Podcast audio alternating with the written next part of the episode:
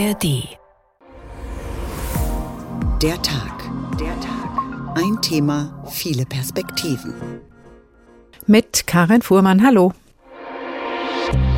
Today we're talking about das große M, Menopause. Das Thema Menstruation ist schambehaftet. Die Regel wird nicht länger ein Tabu sein. Für viele Frauen sei die Menstruation ein Stigma. Wenn wir unsere Periode haben, gehen wir nicht aufs Feld. Dann sitzen wir zu Hause und der Chef zahlt uns für diese Tage dann auch kein Geld aus. The symptoms themselves are not very sexy, right? So people don't want to talk about hot flashes and night sweats. Wer redet schon gern über Hitzewallungen und Nachtschweiß? The menopause train is coming no matter what. Der Menopausenzug holt dich auf jeden Fall ein. Über die großen Ems wird gesprochen, offen und immer mehr. Kostenlose Tampons auf deutschen Schulklos, gesetzlich geregelter Menstruationsurlaub in Spanien und prominente US-Talkerinnen sprechen in aller Öffentlichkeit über ihre Wechseljahresbeschwerden und die Menopause. Ein Tabu ist gebrochen. Jahrzehntelang standen Frauen die Plagen der hormonbedingten Körpererscheinungen möglichst lautlos durch. Höchstens im privaten Rahmen wurde dann mal über Unterleibsbeschwerden und Hitzewallungen geklagt. Ist das ein Fortschritt, wenn jetzt dieses bisher Private öffentlich wird? Oder zahlt das ein auf das Image der Frau als schwaches Geschlecht mit regelmäßigen Leistungseinbrüchen? Dem wollen wir nachgehen heute in der Tag. Ein Thema, viele Perspektiven jetzt hier und später auch in der ARD Audiothek zu finden. Unser Titel heute Menstruation und Menopause. Weg mit den Tabus. In Spanien geht es den Tabus rund um die weibliche Gesundheit jetzt schon ordentlich an den Kragen. Wenn sich Frauen wegen starker Menstruationsbeschwerden arbeitsunfähig schreiben lassen, soll das künftig die Sozialversicherung übernehmen. Die Menstruation soll damit auch offen thematisiert werden. Als erstes Land in Europa führt Spanien so eine Regel um die Regel ein. Franka Welz berichtet. Als das Gesetzespaket Anfang Juni in Kraft trat, stand bereits fest, dass die Parlamentswahl in Spanien vorgezogen wird. Es könnte also durchaus das letzte Leuchtturmprojekt in Sachen Gleichstellung der noch amtierenden linken Minderheitsregierung des sozialdemokratischen Ministerpräsidenten Pedro Sanchez sein. Mit dieser Regelung will sie Frauen nicht nur das Arbeitsleben erleichtern, sondern auch die Periode enttabuisieren. Gleichstellungsministerin Irene Montero zeigte sich im Mai des vergangenen Jahres zufrieden, nachdem sich das Kabinett trotz einiger interner Reibereien auf den Gesetzentwurf verständigt hatte. Oscar-verleihungsverdächtig dankte sie allen beteiligten Ministerien von Gesundheit bis zu Finanzen, ihren eigenen Mitarbeiterinnen und Mitarbeitern und auch ausdrücklich der Frauenbewegung im Land. Ihr Druck trage entscheidend dazu bei, dass Gleichstellung mehr und mehr gelinge. Und Dank auch an die Unterstützung durch Ministerpräsident Sanchez, der eine feministische Regierung führe. Al presidente Sánchez por su apuesta porque este sea un gobierno feminista que se sitúa a la vanguardia internacional de ampliación de los derechos de las mujeres. Internationaler Vorkämpfer für die Rechte der Frau. Bei dem Projekt geht es nämlich bei weitem nicht nur um freie Tage bei Menstruationsbeschwerden. Sie sind nur ein Aspekt in einem umfassenden Paket, das in Spanien etwas irreführend als Abtreibungsgesetz zusammengefasst wurde.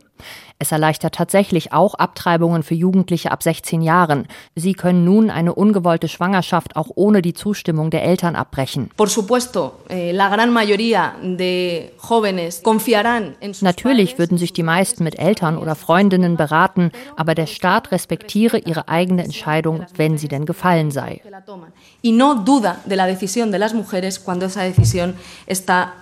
Aber das Gesetzespaket bringe mehr. Más educación sexual, más salud menstrual, más anticonceptivos, más derechos sexuales y reproductivos para vivir mejor. Mehr Sexualerziehung, mehr Menstruationsgesundheit, mehr Verhütungsmittel, mehr Rechte zur sexuellen Gesundheit und Reproduktion. Besondere Aufmerksamkeit hatte aber immer wieder in der Öffentlichkeit der Punkt Menstruationsgesundheit bekommen. Und die Message hier sei ganz einfach, so Gleichstellungsministerin Montero. Die Regel wird nicht länger ein Tabu sein. Frauen können auf Kosten des Staates zu Hause bleiben, wenn sie unter Menstruationsbeschwerden leiden, wegen derer sie vorübergehend nicht arbeitsfähig sind. Natürlich konnten sie sich auch bisher um eine Krankschreibung bemühen, aber ab jetzt werde die Regel eben auch in der Politik und den Institutionen als das angesprochen, was sie sei Bestandteil des Rechtes auf Gesundheit von Frauen. Por primera vez reconocemos desde las políticas públicas, desde las instituciones, el derecho a la salud menstrual. Als erstes Land in Europa werde man Arbeitsunfähigkeit durch Menstruationsbeschwerden so anerkennen und für die Kosten aufkommen en regular por primera vez una incapacidad temporal pagada íntegramente por el Estado para reglas dolorosas e incapacitantes. Die Sozialversicherung übernimmt die Lohnfortzahlung ab dem ersten Tag und so lange wie jeweils nötig. Die Kosten dafür schätzt man auf rund 24 Millionen Euro pro Jahr. Allerdings gehen die Schätzungen darüber auseinander, wie viele Frauen tatsächlich unter so starken Menstruationsbeschwerden leiden, dass sie vorübergehend arbeitsunfähig geschrieben werden müssen und das auch zugeben würden. Denn manch eine mag befürchten, dass aus der Enttabuisierung der Regel eine Art Stigmatisierung werden könnte. Franka Welz über den neuen Umgang mit der Menstruation und der Frauengesundheit in Spanien. Thea Vogel ist Pädagogin, Beraterin, Familienbegleiterin beim Frauengesundheitszentrum und Familiengesundheitszentrum in Frankfurt und das schon viele, viele Jahre lang. Hallo, Frau Vogel. Ja, hallo. Wir hören aus Spanien, es tut sich was. Wie sind denn Ihre Erfahrungen hierzulande? Kann man heute über Menstruation und den weiblichen Körper sprechen, ganz ohne Tabu? Also ich würde sagen, das ist sehr unterschiedlich. Mit manchen Frauen geht das sehr gut und da sehe ich auch gar nicht, dass das tabuisiert wird. Aber manche Frauen äh, sind da doch noch sehr zurückhaltend und ich denke, das hängt auch damit zusammen, wenn sie als Kinder nicht damit konfrontiert wurden, beispielsweise erst später nach Deutschland kamen, Frauen, die nicht hier geboren sind und wenig Sexualaufklärung bekommen haben, die haben da eher Hemmungen, drüber zu sprechen. Wie erleben Sie das denn als Beraterin zum Beispiel in der Schwangeren- und Konfliktberatung? Wie viel wissen die Frauen über ihren Zyklus, über Verhütung oder wo sind so Grenzen? Also auch das ist unterschiedlich. Was ich beim Thema Verhütung immer wieder höre, ist, dass Frauen eigentlich nicht so gerne hormonell verhüten würden, aber oft nicht besonders gut informiert sind darüber, was es für Alternativen gibt. Also es gibt ja das Diaphragma, das ist eine Kappe aus Silikon, die kann man in die Vagina einführen, die breitet sich dann aus, klemmt sich sozusagen hinter dem Schambeinknochen fest und man muss hinterher tasten, ob die auch richtig sitzt. Also man muss sich auch selber anfassen können, muss in die Vagina greifen können. Das und, kennen viele Frauen ja, nicht. Darüber mhm. sind viele Frauen nicht besonders gut informiert. Also Pille kennen natürlich alle. Kondom auch, aber da wird dann häufig gesagt, dass sie das nicht so gerne benutzen oder vor allen Dingen die Männer das nicht so gerne benutzen. Insofern kommen ja auch dann ungewollte mhm. Schwangerschaften zustande. Und was den Zyklus angeht oder auch Hormonveränderungen im Laufe des Lebens der Frau, sind das noch Tabuthemen? Also wo auch Leute dann in die Beratungszentren kommen oder Frauen in die Beratungszentren kommen und sagen, endlich kann ich hier mal offen sprechen? Also so höre ich es eigentlich nicht. Ich spreche ja von Anfang an beim Beratungsgespräch sehr offen, so dass die Frauen sich auch eigentlich nicht so äußern und sie sind ja auch, ja, wir sind ja unter uns. Und äh, das ist eben eine Beratung, die nicht nach außen getragen wird, die auch nicht dokumentiert wird, also nur ohne Namen. Insofern habe ich da keine großen Schwierigkeiten, gut an die Frauen ranzukommen. Manche Frauen sind sehr gut über ihren Zyklus äh, informiert und haben da wirklich auch ein gutes Empfinden, kennen auch die verschiedenen Anzeichen und manche sind wenig bis gar nicht informiert. Hm. Also manches kann man auf jeden Fall jetzt offen ansprechen, vieles ist bekannt. Das war mal anders. Äh, deswegen gab es die Idee des feministischen Frauengesundheitszentrums zum Beispiel in Frankfurt. Das entstand in Zusammenhang mit der Frauenbewegung Ende der 70er Jahre. Damals war es ja so der Slogan, das Private ist politisch. Der war zentral. Offen sprechen über den weiblichen Körper mit allem, was dazugehört. Von Menstruation, Sexualität, Schwangerschaft bis Wechseljahre. Das war einfach sonst nicht üblich. Sie waren eine der Gründerinnen des feministischen Frankfurter Frauengesundheitszentrums. Wie sind Sie damals damals das Brechen des Schweigens angegangen? Welche Angebote gab es da? Also es gab unterschiedliche Angebote. Ich habe erstmal äh, diese Arbeit im Rahmen von Frauengesundheit kennengelernt äh, mit Hilfe von Selbstuntersuchungen. Wir haben uns in Gruppen zusammengetan und mit Taschenlampe, Spekulum, ja, praktisch in unsere Vagina hineingeschaut und den Muttermund angeguckt. Es gab damals auch ganz tolle Bücher, zum Beispiel Our Bodies, Ourselves oder Frauenkörper neu gesehen. Da konnten wir dann auch Abbildungen sehen über unterschiedliche Vaginen, über das Äußere, über die Vulva, über den Muttermund und das haben wir verglichen und diskutiert. Und äh, wenn Frauen das wollten, haben sie auch gegenseitig sich angeschaut innen.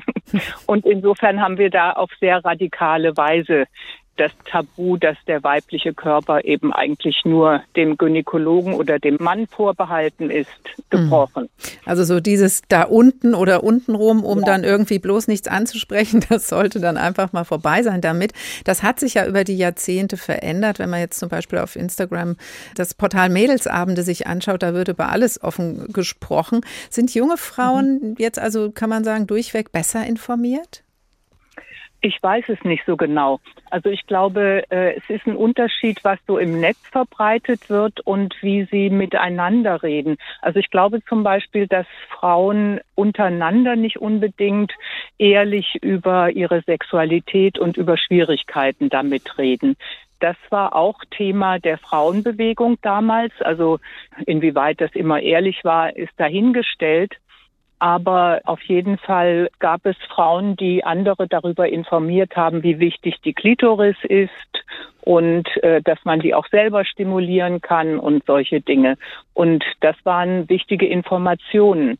Jetzt ist es ja, also es ist eine Menge passiert, das wird deutlich, äh, Thea Vogel, so über die Jahrzehnte. Und es ist sicher auch erstmal gut, wenn es jetzt Tampons und Binden in manchen Schulklos kostenlos gibt, wenn Frauen in Spanien das Recht auf freie Tage wegen Menstruationsbeschwerden bekommen. Aber es liegt ja auch eine gewisse Gefahr darin, wenn dieses, da sagen, ich sag mal, das hormongesteuerte Wesen Frau so nur über diese Vorgänge im weiblichen Körper thematisiert wird. Und damit kommen wir auch zu unserer Tagfrage, die Frage, die wir durch die Sendung ziehen.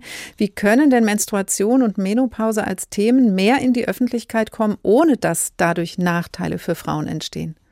Naja, das ist eine sehr große Frage. Das kann ich so nicht einfach beantworten. Aber ich glaube, dass in unserer Gesellschaft äh, viele Tätigkeiten oder viele Produkte, sagen wir mal so, überflüssig sind und äh, dass man die Arbeit anders organisieren könnte und dass es sowohl für Männer als auch für Frauen mehr Freiräume geben müsste und auch geben könnte. Also wenn wir überlegen, was alles produziert und dann nach kurzer Zeit weggeschmissen wird oder was überhaupt überflüssig ist, die ganzen Verpackungen, die wir überall finden, das sind ja auch ökologische Probleme, die wir uns damit machen. Ne, vielleicht könnten wir einfach mehr in eine ganz alternative Richtung denken. Also auch ähm, weniger Wegwerfprodukte im Zusammenhang mit der also Menstruation. Weniger ähm, Blödsinn beitragen und dafür aber ähm, allen Menschen mehr Ruhezeiten gönnen. Also zum Beispiel auch denke ich, wenn Frauen etwas älter werden und das trifft genauso für Männer zu, dann sind sie nachmittags um drei nicht mehr besonders leistungsfähig. Warum gibt es keine Liegestühle in Büros, dass sie sich dann einfach mal für eine halbe Stunde ausruhen können? Ich konnte das bei meiner Arbeit immer ganz gut. Also wenn ich müde war, habe ich mir einfach einen Mattenstapel im Frauengesundheitszentrum genommen und habe mich dort ausgeruht. Und dann war ich hinterher wieder ganz fit und konnte auch abends noch arbeiten. Von einer Gesellschaft mit mehr Achtsamkeit könnten also Frauen und Männer profitieren. Thea Vogel, Beraterin beim Familien- und Frauengesundheitszentrum in Frankfurt und seit vielen, vielen Jahren mit viel Erfahrung in diesem Bereich unterwegs. Dankeschön. Menstruation und Menopause, weg mit den Tabus. Sie hören der Tag.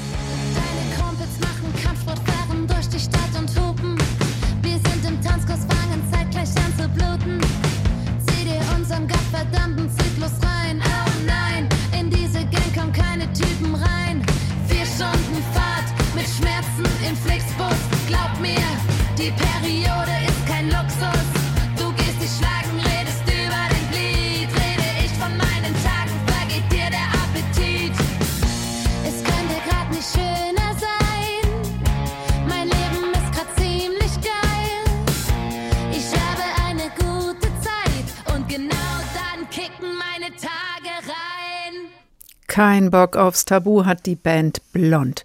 Mit dem Zyklus gehen mehr Öffentlichkeit für die Vorgänge im weiblichen Körper zu schaffen, von Menstruation bis Menopause. Das sind die Themen hierzulande und auch in anderen europäischen Ländern, auch in den USA. Von dort werden wir später noch hören. Aus Indien dagegen hören wir von einem geradezu brutalen Vorgehen, um die Beeinträchtigungen, die die Menstruation mit sich bringen kann, auszuschalten. Frauen lassen sich die Gebärmutter entfernen, um arbeiten zu können. Auf den Zuckerrohrfeldern fallen sie tagelang aus. Wegen ihrer Periode wird ihnen nämlich das vom Lohn abgezogen.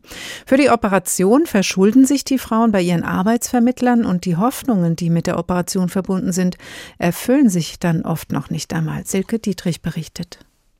Mit einem großen Messer schlägt Usha Bimkaran auf dicke Stämme ein. Die Zuckerrohrpflanzen sind fast doppelt so groß wie sie selbst. Die Arbeit auf dem Feld ist hart. Die Ernte ist sechs Monate im Jahr möglich, daher arbeiten die Zuckerrohrschneider in dieser Zeit fast rund um die Uhr.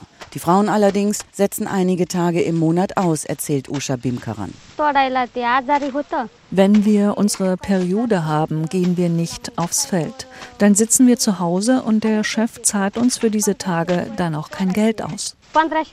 Die Frauen setzen ihre Arbeit während der Monatsblutung nicht nur aus, weil sie Schmerzen haben, sondern auch, weil die hygienischen Bedingungen miserabel sind. Es gibt keine Toiletten in der Nähe der Felder. Waschen können sie sich dort nur mit Wasser aus matschigen Pfützen. Die Frauen auf dem Feld leiden daher oft an Infektionskrankheiten. Ein Grund, warum Usha Bimkaran vor mehr als acht Jahren zum Arzt gegangen ist. Der hat ihr dringend empfohlen, ihre Gebärmutter entfernen zu lassen, obwohl sie zu dem Zeitpunkt gerade einmal Mitte 20 war. Der Arzt hat gesagt, ich würde danach weniger Schmerzen haben, aber heute habe ich mehr Schmerzen als zuvor. Nicht im Unterleib, aber in den Armen und Beinen am Rücken. Dies seien typische Symptome, die nach der Entfernung der Gebärmutter auftreten können, sagt der Leiter des örtlichen Gesundheitsamtes Dr. Ashok Thorat.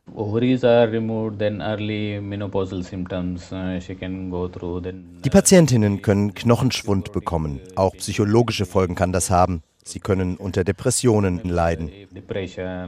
Und dennoch seien diese Gebärmutteroperationen bei mehr als 80.000 Frauen im Landkreis Bied durchgeführt worden. Das sagt die Frauenrechtlerin Manisha Tokle. Das Gesundheitsamt habe diese hohe Zahl im letzten Jahr auch öffentlich zugegeben. Dann sei der Bericht auf einmal in der Schublade verschwunden. Es gibt einen indirekten Druck von Seiten der Arbeitgeber, weil die wollen ja, dass ihre Arbeiterinnen voll einsatzfähig sind. Die Arbeitgeber leihen den Frauen auch das Geld für den Eingriff. Und dann sind da noch die Ärzte in den Privatkliniken. Die verdienen auch an jeder Operation entsprechend viel Geld. Wie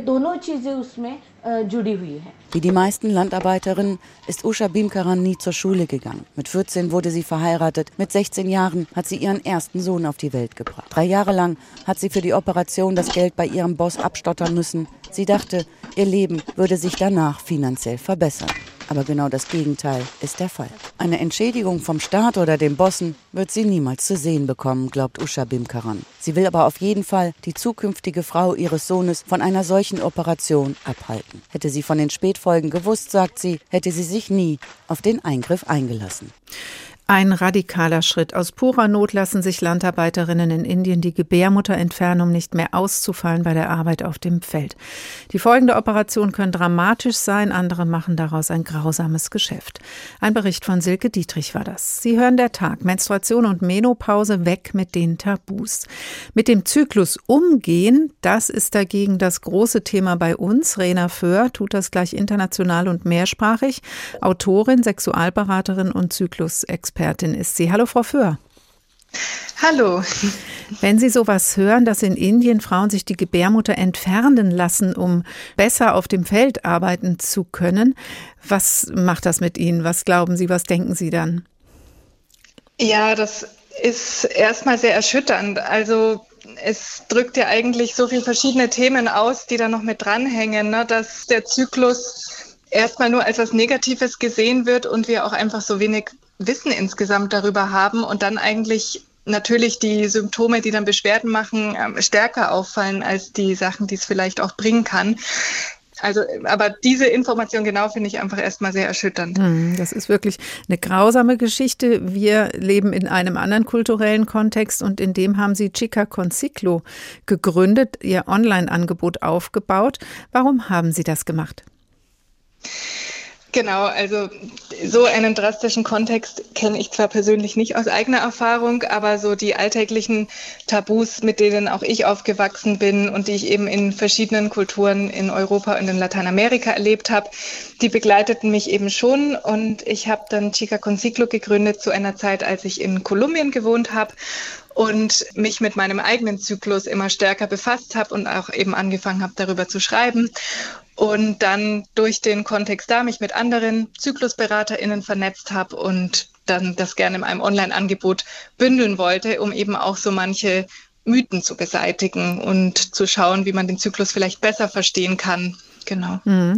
Und wie haben Sie das erlebt, wenn Sie das in Kolumbien äh, begonnen haben oder mit dieser Aufklärungsarbeit begonnen haben, aber jetzt natürlich auch wieder in Deutschland leben? Wie erleben Sie den Umgang mit der Menstruation auch in den unterschiedlichen kulturellen Kontexten? Ich finde, dass es doch so manchmal natürlich starke Unterschiede und dann aber auch wieder Gemeinsamkeiten gibt. Also ich glaube, was leider eben das Gemeinsame ist, dass der Zyklus, und damit meine ich zum einen zwar die Menstruationsblutung, aber auch den gesamten Ablauf, den, also die verschiedenen Zyklusphasen, dass es einfach so eine gewisse Skepsis ist, dass bei ganz vielen Frauen der Eindruck herrscht, dass es irgendwie, ja, das ist unberechenbar, das ist sowas, dem wir ausgeliefert sind und womit man halt, je nachdem, wie viel Wissen man dann hat, ein bisschen mehr Ressourcen hat, damit umzugehen oder ein bisschen weniger, aber dass es doch hauptsächlich ja als Bedrohung oder Belastung oder Störfaktor wahrgenommen wird. In Kolumbien war es so, dass mir manchmal dann Freundinnen oder Frauen erzählt haben, dass so die Mythen oder ja, sage ich auch manchmal so, Aberglaube vielleicht noch ein bisschen stärker war, als ich es jetzt so hier aus Deutschland kannte. Andererseits gab es dann auch wieder Aktivistinnen, die da so extrem offen und mutig rangegangen sind, wie ich es jetzt von hier nicht kannte, was jetzt Frau Vogel eher so aus, aus den, ähm, der FGZ-Bewegung vor einigen Jahrzehnten erzählt hat, so mit Selbstuntersuchung oder ich ich fotografiere meinen Muttermund und poste ihn auf Instagram und erkläre dazu was. Das habe ich mal bei einer Beraterin aus Costa Rica gesehen. Habe ich jetzt hier noch nicht gesehen. Also ja, so eine Mischung aus irgendwie, wir kennen alle diese, diese gewisse Scham und wir versuchen sie auch irgendwie alle auf unsere Art zu dekonstruieren und ja, mhm. genau. Und da fragt man sich natürlich, woher kommt es? Es gibt jede Menge Mythen, auch Aberglaube, der sich um die Periode, um die Menstruation, um den Zyklus herumrankt. Also dass zum Beispiel ein Hefeteig, glaube ich, war es, ne, der nicht geht, äh, wenn eine mhm. Frau ihre Tage hat beim Backen. Und auch das, was Sie eben angesprochen haben, so dieses ähm, ja peinliche, das Verstecken müssen, das Unreine. Woher kommt das? Also es gibt schon seit vor, vor Christus sozusagen ähm, gibt es verschiedene Schriften, also ich, das dritte Buch Mose zum Beispiel, wo es dann eben darum geht, so und so lang ist die Frau unrein während ihres Blutflusses. Man muss der Fairness halber sagen, da gibt es auch so ein paar Hinweise für Männer oder nächtlichen Samenerguss, wie man es das sei unrein, würde man jetzt ja auch nicht mehr sagen, aber der Fokus auf den Blutfluss und die Menstruation hat sich dann doch noch viel stärker und negativer gezeigt. Es gibt da sehr krude Theorien von verschiedenen männlichen Gelehrten. Und ja, dann so 16. Jahrhundert Paracelsus meinte, das schädlichste Gift, was überhaupt existiert, ist das Menstruum, also eben die Menstruationsblutung. Und am krassesten finde ich aber eigentlich gar nicht so diese alten Sachen, die ja auch im gewissen Kontext stehen, sondern dass dann im 20. Jahrhundert auch nochmal bis in die 1980er Jahre diskutiert wurde von gewissen Ärzten, ob es eben ein Gift in der Menstruationsblutung gibt, einen Giftstoff. Und ein Arzt, Bela Schick, dann eben auch meinte, das ist eigentlich gut, dass sich dieser, dieses, dass das immer weiter überliefert wurde, weil jetzt kann es die Wissenschaft vielleicht auch beweisen, dass das eben wirklich giftig ist. Was dann zum Glück natürlich alles widerlegt wurde und ja auch sehr widersinnig wäre, wenn sich da eben ein Embryo einnisten mhm. soll. Aber ja, nur so viel dazu. Also man kann das über Jahrtausende verfolgen, dieses Tabu, und dann wird es natürlich nicht von heute auf morgen verschwinden. Leider. Sie setzen dem aber was entgegen, äh, Frau Föhr. Sie verbinden das Zyklusthema in Ihrer Beratung auch mit dem Thema Sexualität, was ja eigentlich vor allem dann passiert, wenn es um die Fruchtbarkeit geht, also entweder um eine Schwangerschaft oder aber um die zu vermeiden. Sonst ist das mhm. eine das schöne Thema und das andere das Bäh-Thema. Wie hängt es für Sie zusammen, der Zyklus und die Sexualität? Ich glaube gerade daran, dass man sagt, so das eine sei das Schöne und das andere das Bad, das zeigt ja schon eigentlich diese krasse Diskrepanz und wie negativ die Menstruation besetzt ist, obwohl sie ja, wenn wir jetzt eben kurz bei der reinen Fruchtbarkeitsebene sind, obwohl sie ja eben nötig ist, um dass überhaupt eine Schwangerschaft entstehen kann, falls man das denn möchte. Aber der Punkt ist einfach, ne, wenn wir über den Zyklus sprechen, sprechen wir zwar oft über die Periode, aber es geht ja um einen Kreislauf, um ähm, vier verschiedene Zyklusphasen, wo sich wirklich viel verändert in unserem Körper, ja, wo sich die Hormone verändern und damit auch so Dinge wie die vaginale Feuchtigkeit, der sogenannte Ausfluss oder Zervixschleim, aber auch die Libido, wie oft man Lust auf Sex hat, manchmal auch worauf man Lust hat. Also so wirklich das ganze sexuelle und körperliche Empfinden verändert sich und aber doch nach einem gewissen zyklischen Muster. Und wenn man das jetzt ja weiß, so wie ich es gerade erzähle, aber vielleicht auch mal im eigenen Körper beobachtet und dann wirklich spürt, das verändert wirklich das Selbstwertgefühl und das Körpergefühl und man kann es einfach neuer und positiver interpretieren und fühlt sich nicht mehr so auf, ähm, so ausgeliefert oder findet das ein bisschen hm. peinlich oder komisch, sondern kann das neu bewerten. So, okay, mein Körper kommuniziert mit mir, er zeigt mir, dass ich gesund bin, ja, ich kann da was rauslesen und je besser ich es verstehe, desto besser kann ich es natürlich mit Partner oder Partnerin auch kommunizieren und mein Sexleben da vielleicht ein bisschen danach gestalten mit diesem Flow, ja, mal sagen, warum ich mhm. mal mehr und mal weniger Lust habe, wann mal vielleicht eher ein Gleitmittel dazu nehmen, weil ein trockenerer Zyklustag ist, wann läuft alles von selbst. Und im letzten Schritt dann eben, weil Sie auch das Thema Verhütung und Kinderwunsch genannt haben, so eine ganz praktische Selbstbestimmtheit und Entscheidungsfreiheit, ne, dass man gucken kann. Und auch das hatte Frau Vogel ja vorhin gesagt. Kann ich eigentlich auch hormonfrei sicher verhüten? Welche Optionen habe ich da? Und je besser ich meinen Zyklus dann eben kenne, desto mehr kann ich da auch eben selber verstehen und gucken, okay, vielleicht muss ich ihn gar nicht mit der Pille ausschalten, weil ich ihn eben auch beobachten mhm. kann. Und genau. Das wären so einige Vorteile.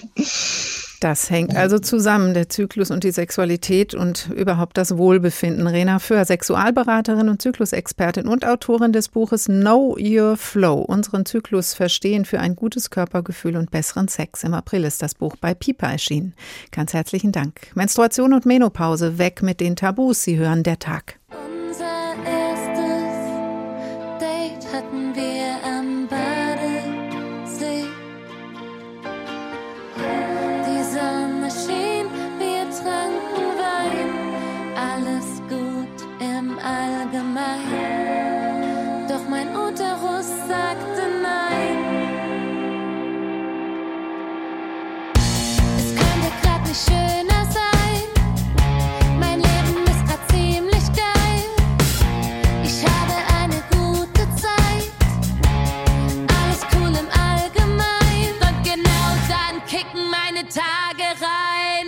Die Band Blond hat ihre Tage. Wir sind der Tag. Es hat sich viel getan in den letzten Jahrzehnten hierzulande, auch wenn es noch weiter Aufklärungsbedarf gibt. Mädchen und Frauen können jetzt darüber sprechen und singen, dass sie ihre Tage haben, wie der weibliche Zyklus verläuft und was das bedeutet.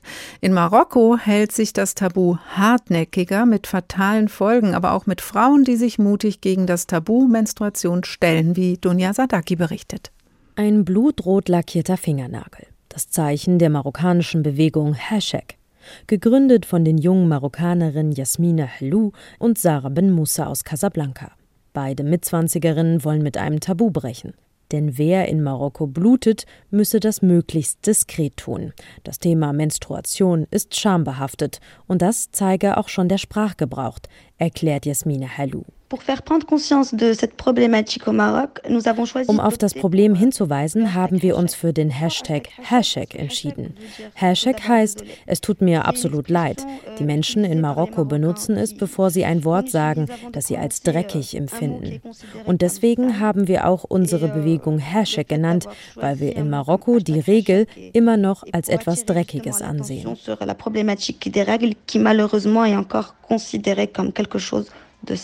Hashtag gründen die beiden Ende 2019. Seitdem machen sie vor allem in sozialen Medien aufmerksam. Mit Videos in Kooperation mit marokkanischen Influencerinnen und Popstars wollen sie sensibilisieren, organisieren Informationskampagnen, aber auch Diskussionsrunden außerhalb des Netzes.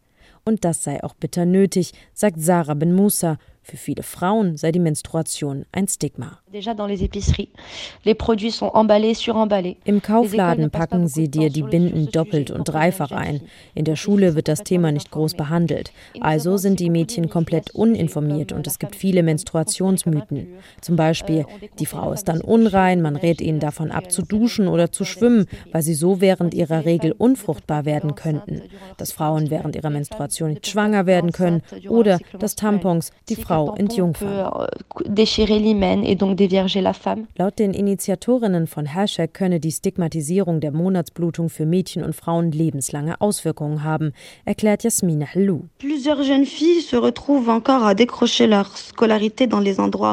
Viele Mädchen gehen im ländlichen Raum nicht mehr in die Schule während ihrer Periode, weil es einen Mangel an sanitärer Infrastruktur dort gibt. Das macht es schwierig für Mädchen und junge Frauen, ihre Binden zu wechseln. Es gibt Regionen, da gibt es gar keine Binden Binden zu kaufen.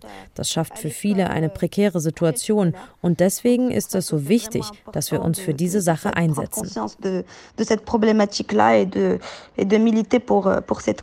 Das Ergebnis? Menstruierende Mädchen und Frauen verpassten viel Unterricht und dadurch Chancen, sich durch Bildung unabhängig zu machen. Sarah und Jasmin sagen, etwa ein Drittel der Marokkanerinnen haben während ihrer Periode keinen Zugang zu Binden, Tampons oder anderen Hygieneartikeln vor allem außerhalb der großen Städte wie der Metropole Casablanca. Das könnte auch gesundheitsgefährdend werden. Es sei schockierend, wie Frauen damit umgehen müssten, sagt Sarah Ben Moussa. Das sorgt dafür, dass Frauen während ihrer Periode zum Beispiel Putzlappen, Kinderwindeln, Zeitungspapier oder Polster benutzen. Für ihre Kampagne haben Jasmin und Sarah nicht nur Zuspruch bekommen. Gerade im Netz wurden sie wüst beschimpft und bedroht. Wenn die beiden darüber reden, schütteln sie den Kopf und lachen, mit einem bitteren Unterton. Sie wollen mit Hashtag Marokkos konservative Gesellschaft nicht provozieren, sagen sie, sondern Frauen dabei helfen, gesund zu bleiben und emanzipiert über ihren Körper zu bestimmen. Es bewegt sich was in Marokko, sagen Jasmin und Sarah. Mittlerweile haben sie in sozialen Medien tausende Followerinnen, viele Medien in Marokko haben über sie berichtet. Seitdem gab es im Land Aktionen, zum Beispiel von Nichtregierungsorganisationen, um im ländlichen Raum nachhaltige Binden zu verteilen. Das liege alles natürlich nicht nur an Hashtag, winken Jasmin und Sarah ab, aber immerhin habe die Bewegung für Aufmerksamkeit gesorgt. Im Netz, per Social Media, in den Straßen durch Unterstützerinnen mit einem blutroten Fingernagel. Diese Frauen in Marokko wehren sich gegen das Tabu Menstruation in der marokkanischen Gesellschaft, wie Dunja Sadaki berichtet. Sie hören der Tag, ein Thema, viele Perspektiven. Ein Tabuthema sind die Hormonschwankungen der Frauen, schon lange auch im Sport gewesen. Frauen, die auf sportliche Höchstleistungen trainieren, haben mit diesem Tabu gebrochen. Zum Beispiel Laura Philipp, Profi-Triathletin und mehrfache Ironman-Siegerin, also eigentlich eine Iron Woman. Hallo, Frau Philipp. Hallo, ich grüße Sie. Sie trainieren zyklusbewusst, so nennt man das. Was heißt das genau?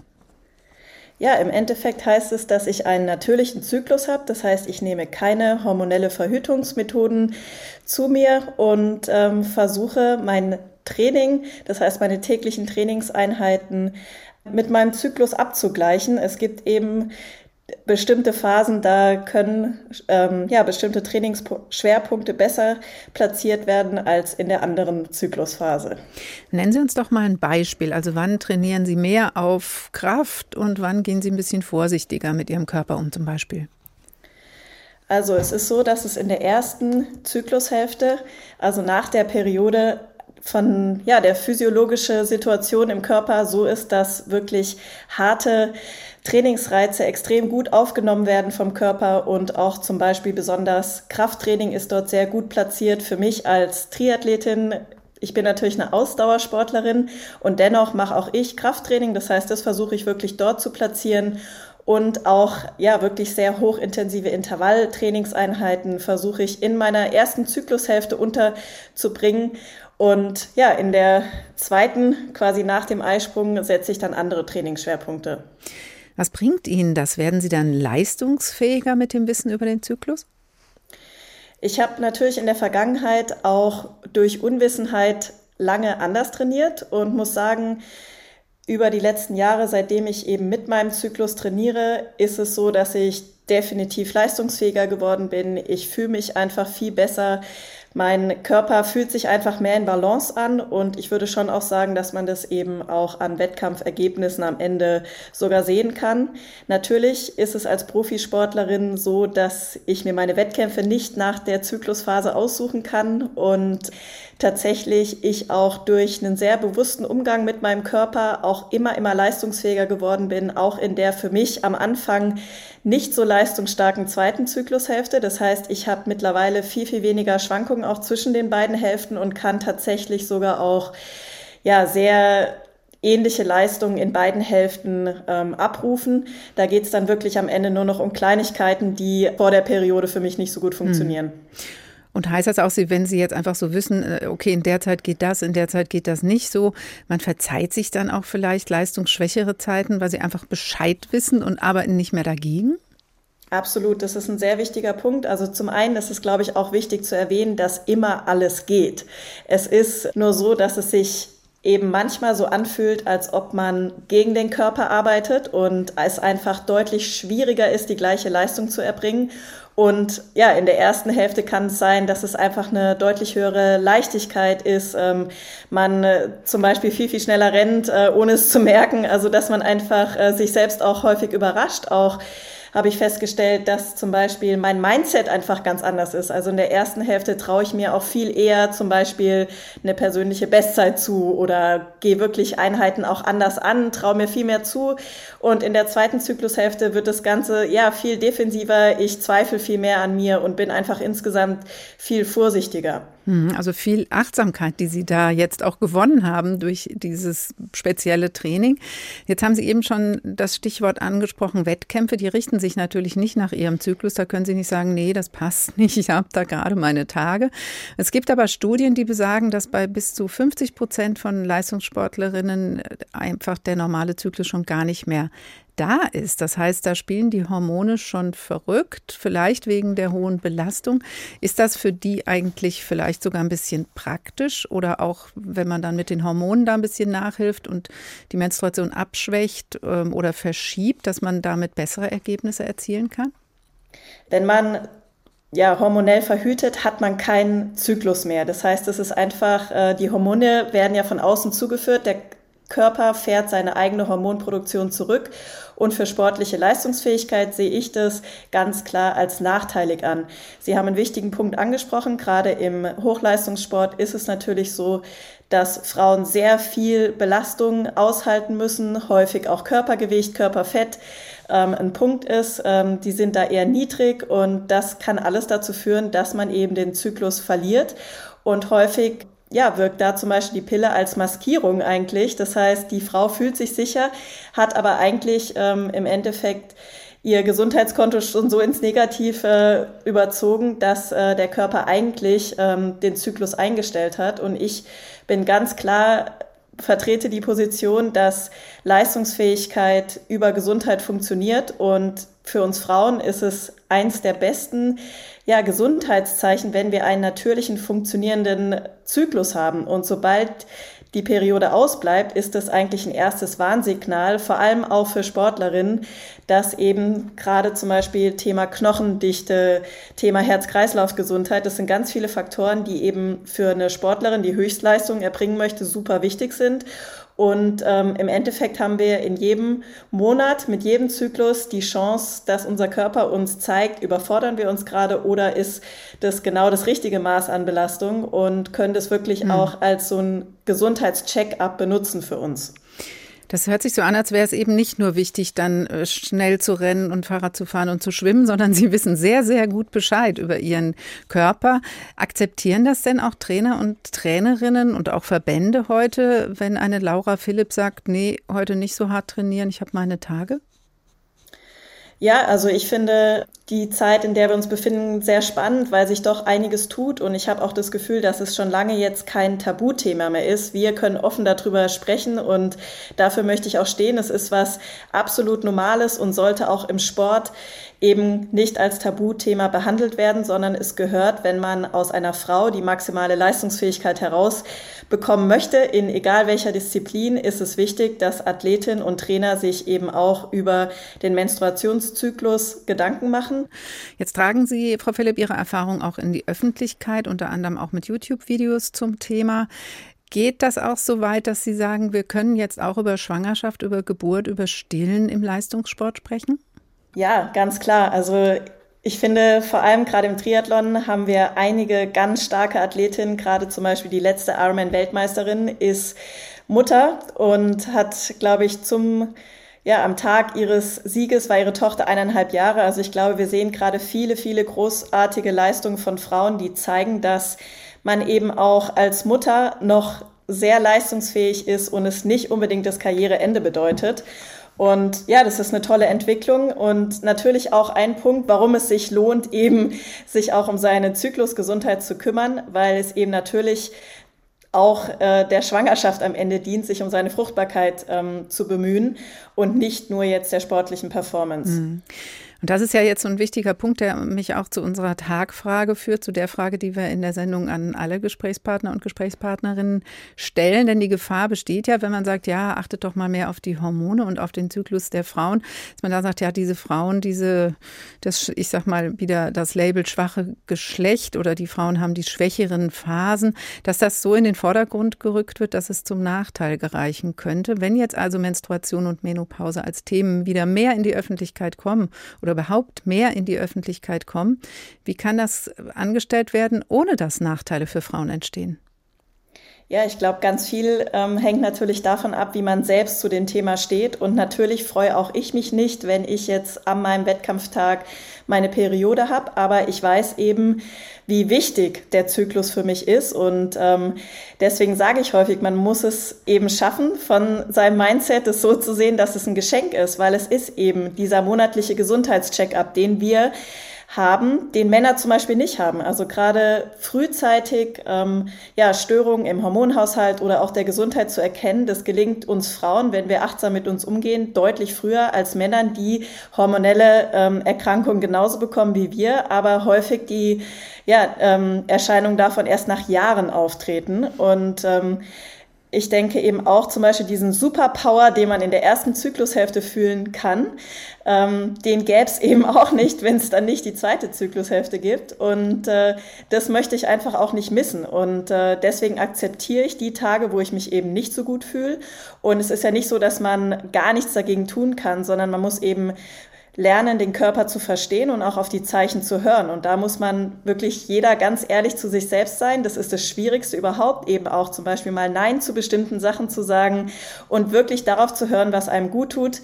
Ich glaube, wir Frauen sind dafür gemacht, zyklisch zu leben und da müssen wir eben vielleicht hier und da ein bisschen mehr Rücksicht darauf nehmen. Mehr Aufmerksamkeit für den Zyklus, das kann sogar mehr Leistungsfähigkeit bedeuten und nicht unbedingt Nachteile für Frauen. Triathletin Laura Philipp über zyklusbewusstes Training im Hochleistungssport. Ganz herzlichen Dank. Sie hören der Tag, Menstruation und Menopause, weg mit den Tabus.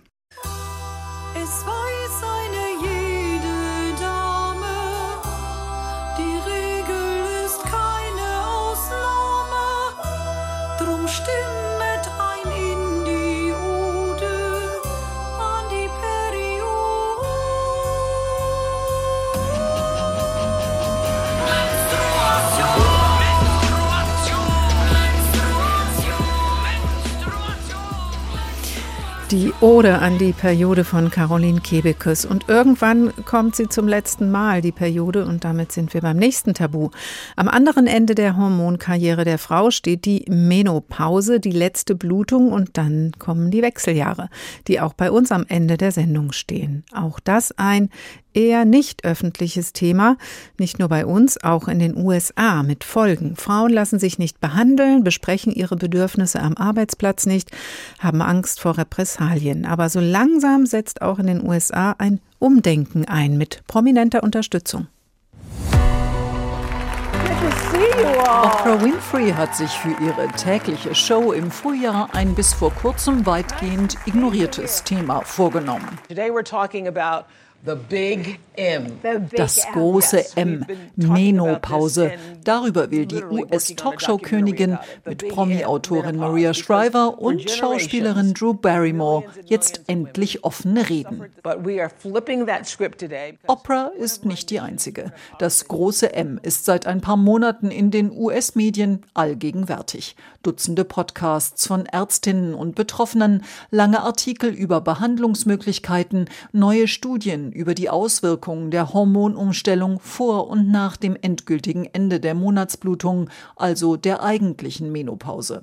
Die sogenannten Wechseljahre beginnen meist zwischen Mitte 40 und Mitte 50, dauern häufig über fünf, manchmal sogar über zehn Jahre und verursachen bei vielen Frauen Symptome von Hitzewallungen über Schlafstörungen bis hin zu Muskel- und Gelenkschmerzen, Depressionen und Herzrasen. Nicht gerade sexy, sagt Frauenärztin Jewel Kling von der renommierten Mayo Clinic aus Scottsdale, Arizona im Videointerview. The symptoms themselves are not very sexy, right? So people don't want to talk about hot flashes and night sweats. Wer redet schon gern über Hitzewallungen und Nachtschweiß? Aber wir müssen drüber reden, damit Frauen verstehen, dass das ein normaler Teil ihrer Erfahrung ist. Das Tabu, sagt Kling, hat einen hohen Preis. Die Wissenschaftlerin hat mit Kolleginnen untersucht, wie sich die Symptome Symptome auf berufstätige Frauen auswirken. Das Ergebnis? 13 Prozent der über 4000 Studienteilnehmerinnen berichteten, dass die Wechseljahrbeschwerden ihre Arbeitsfähigkeit beeinträchtigt hätten. 11 Prozent sagten, sie wären deswegen schon zu Hause geblieben. Im Schnitt drei Tage im Jahr. Und ein Prozent gab sogar an, sie hätten wegen der Beschwerden ihren Job aufgegeben oder seien gefeuert worden. Hochgerechnet auf die US-Wirtschaft bedeutet das Kosten allein durch Arbeitsausfall von mindestens 1,8 Milliarden US-Dollar im Jahr, so Kling.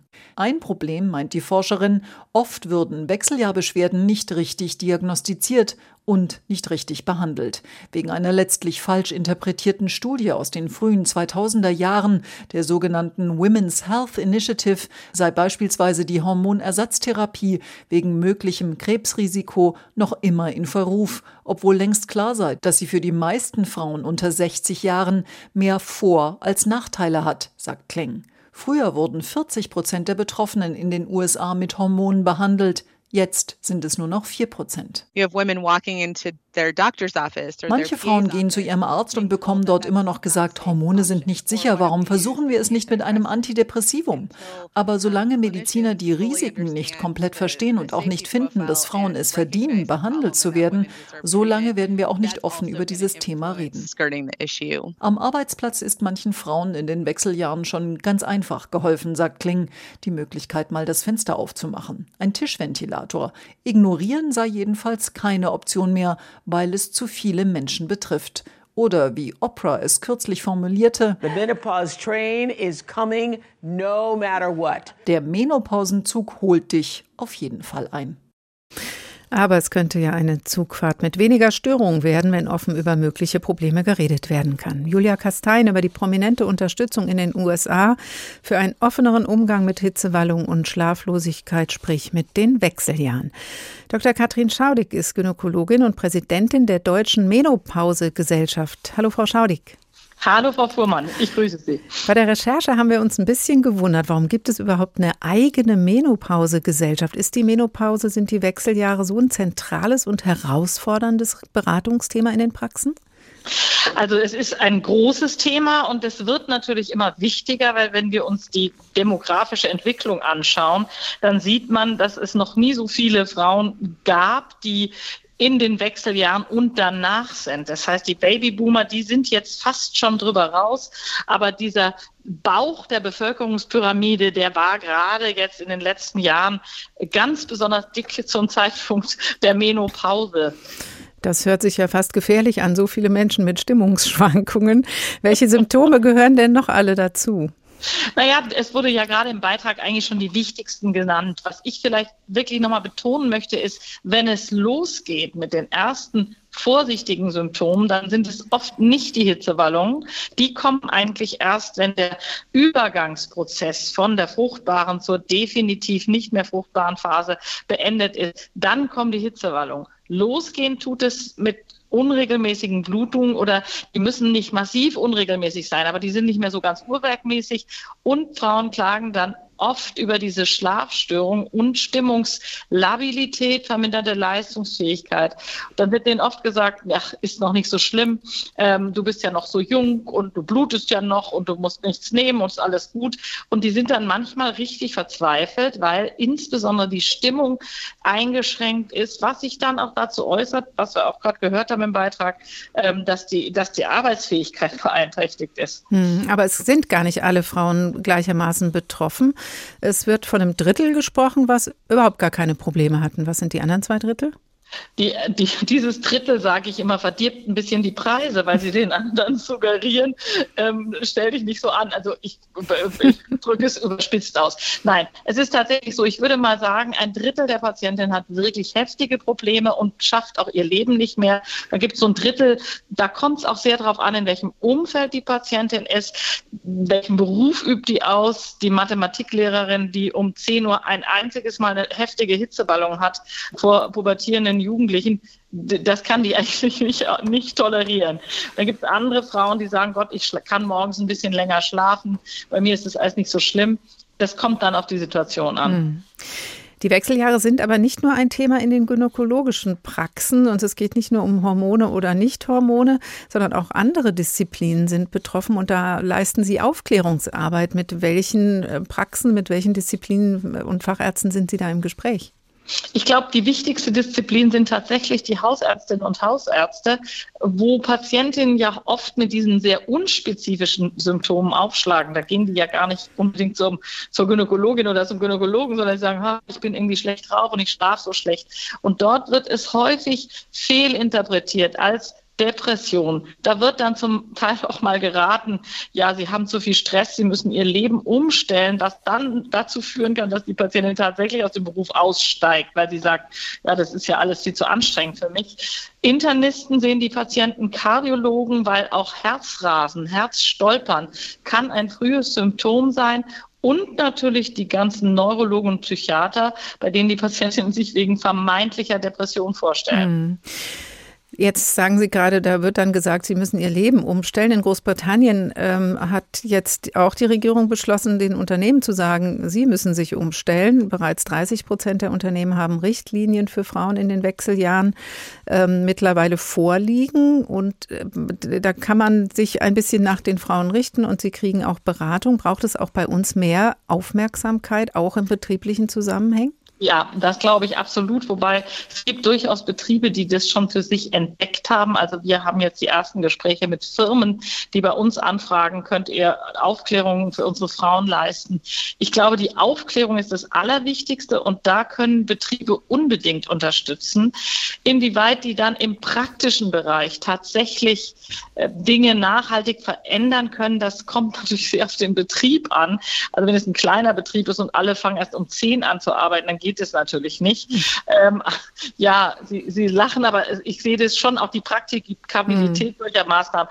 Aber ich glaube allein, dass man akzeptiert, okay, da ist jemand mit einem Leidensdruck und wichtig ist, die Frau muss verstehen oder darf verstehen, dass sie jetzt nicht äh, völlig durch den Wind ist, sondern dass sie tatsächlich ein Problem hat, was sich vielleicht auch lösen lässt mit einer entsprechenden Therapie. Wobei ich finde immer Bewusstsein, dass die versteht, was ist eigentlich mit mir los, ist eigentlich schon der erste Schritt, mit dem Problem besser umzugehen. Mhm. Das hört sich so an, Frau Schaudig, als würden Sie auf unsere Tagfrage eine ganz spezielle Antwort geben. Also die Frage lautet, wie können Menstruation oder auch Wechseljahre als Themen mehr in die Öffentlichkeit, ohne dass Nachteile für Frauen entstehen. Also es geht. Ich glaube, es geht.